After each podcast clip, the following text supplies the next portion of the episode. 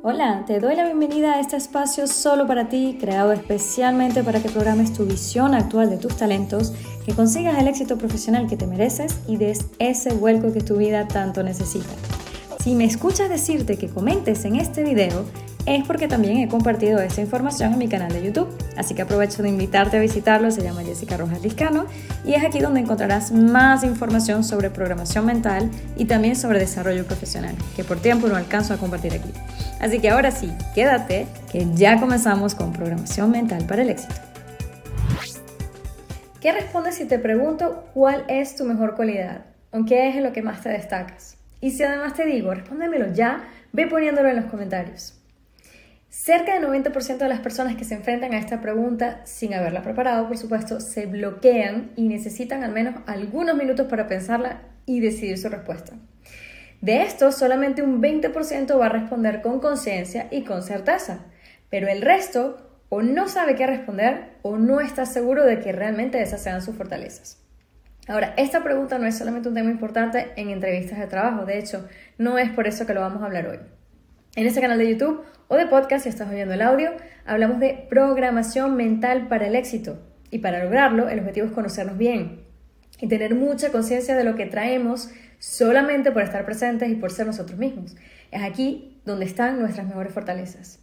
Mi nombre es Jessica Rojas, soy coach internacional de carrera y de desarrollo de talentos y hoy vamos a darle la vuelta a tu perfil de manera que sepas con certeza cuáles son tus fortalezas y el valor que entregas cada día al mundo. Primero quiero comentar algo. No saber hablar de fortalezas, no saber venderse, no saber autopromocionarse es algo normal, ya que no estamos educados para hacerlo. En casi ningún sistema escolar que conozca o incluso en ningún sistema familiar, salvo alguna excepción por ahí, nos enseñan o nos impulsan a reconocer o resaltar nuestras competencias o cualidades. No es una conversación que tenemos naturalmente o no sé, nos vamos a tomar un café con un amigo y le preguntamos, hey, ¿cuáles son tus mejores cualidades? O, hey, ¿podrías decirme qué ves en mí que te impresiona o que admires? No, estas no son conversaciones que tenemos naturalmente y dependiendo incluso de la cultura de la que venimos, esto puede ser hasta incómodo. Así que si te pasa y te sientes así, no te juzgues tanto.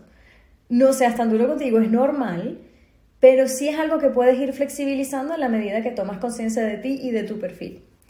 Dicho esto, entonces, ¿qué es lo primero que hacemos para poder hablar naturalmente de fortalezas? Pues lo primero, lo que ya venía diciendo, es tomar conciencia de ellas, es observarte. Es simplemente darte cuenta que hay cosas que se te dan naturalmente bien, sin mucho esfuerzo. Están ahí y son parte de ti. Es más, tanto son parte de ti que ni cuenta te das que son fortalezas. Tengo un cliente que es excelente comunicador. De hecho, es la persona más conciliadora que conozco. Tiene una capacidad increíble de ponerse en el lugar del otro, de entender diferentes puntos de vista y de negociación posible y logra mediar unas situaciones que parecían imposibles. Y cuando yo le pregunté cuál es su mejor fortaleza, me habló de números y de análisis financieros. A ver, eso está muy bien y en efecto es uno de sus puntos fuertes, son competencias, está claro. Pero mi pregunta es, ¿Quién es Él cuando no está frente a un Excel? Él es un mediador. Esa es una fortaleza que lo caracteriza y que, claro, cuando la combina con otras competencias en su área, se vuelve imbatible. Y es lo que hace la diferencia entre él y otros financieros o otras personas en su área. Mi papá, por ejemplo, es un storyteller. Él cuenta las mejores historias del mundo político, de la familia, de los amigos, las suyas, por supuesto. Siempre tiene como un toque picante, interesante, y la gente se reúne o lo sigue solo para escucharlo hablar porque es genial. Es un talento natural entre la creatividad, la parte analítica, los conocimientos factuales. ¡Pum! Tienes una fiesta de historias interesantísimas. Esto es otro ejemplo de fortaleza natural y sobre todo de valor agregado. Entonces, más allá de tus competencias profesionales y de las habilidades específicas en tu área, ¿quién eres tú y qué traes cuando estás presente? Puede ser el humor, puede ser pensar rápido, puede ser la eficiencia, puede ser ejecutar, ir directo al grano, puede ser escuchar, aconsejar, puede ser cualquier cosa. Y eso que eres, lo eres siempre, dentro y fuera del contexto profesional. Entonces, segundo, vamos a ver las competencias específicas. Aquí sí podemos hablar de lo que llamamos habilidades duras o profesionales o específicas a lo que haces. Ahora, si tu intención es posicionarte para un nuevo empleo o quieres emprender o quieres simplemente evolucionar en tu área, tienes que saber con seguridad cuáles son tus mejores competencias asociadas a tu profesión. Esto sí que es no negociable. Aquí lo que te recomiendo es que te cuentes tu propia historia profesional. Echa hacia atrás, recuerda proyectos, reportes, análisis, estrategia, cualquier cosa que hayas producido tanto individualmente como en equipo y resalta aquellas cosas que también se te dieron naturalmente o donde te destacaste naturalmente. Haz una lista de esas competencias y sobre todo asócialas a una historia, a algún ejemplo, a algo que viviste que puedas contar y compartir con confianza, porque ya lo has hecho, es un logro y tienes cómo demostrarlo. Nuevamente, lo llevas contigo siempre, porque es tu historia y esa historia es la que va a revelar esas fortalezas. Y ya por último, hay una línea muy fina entre la confianza y la arrogancia. Una de las cosas que más nos frena al hablar de nuestra fortaleza es el temor a ser percibidos como arrogantes. Pero esa línea no hay que pasarla.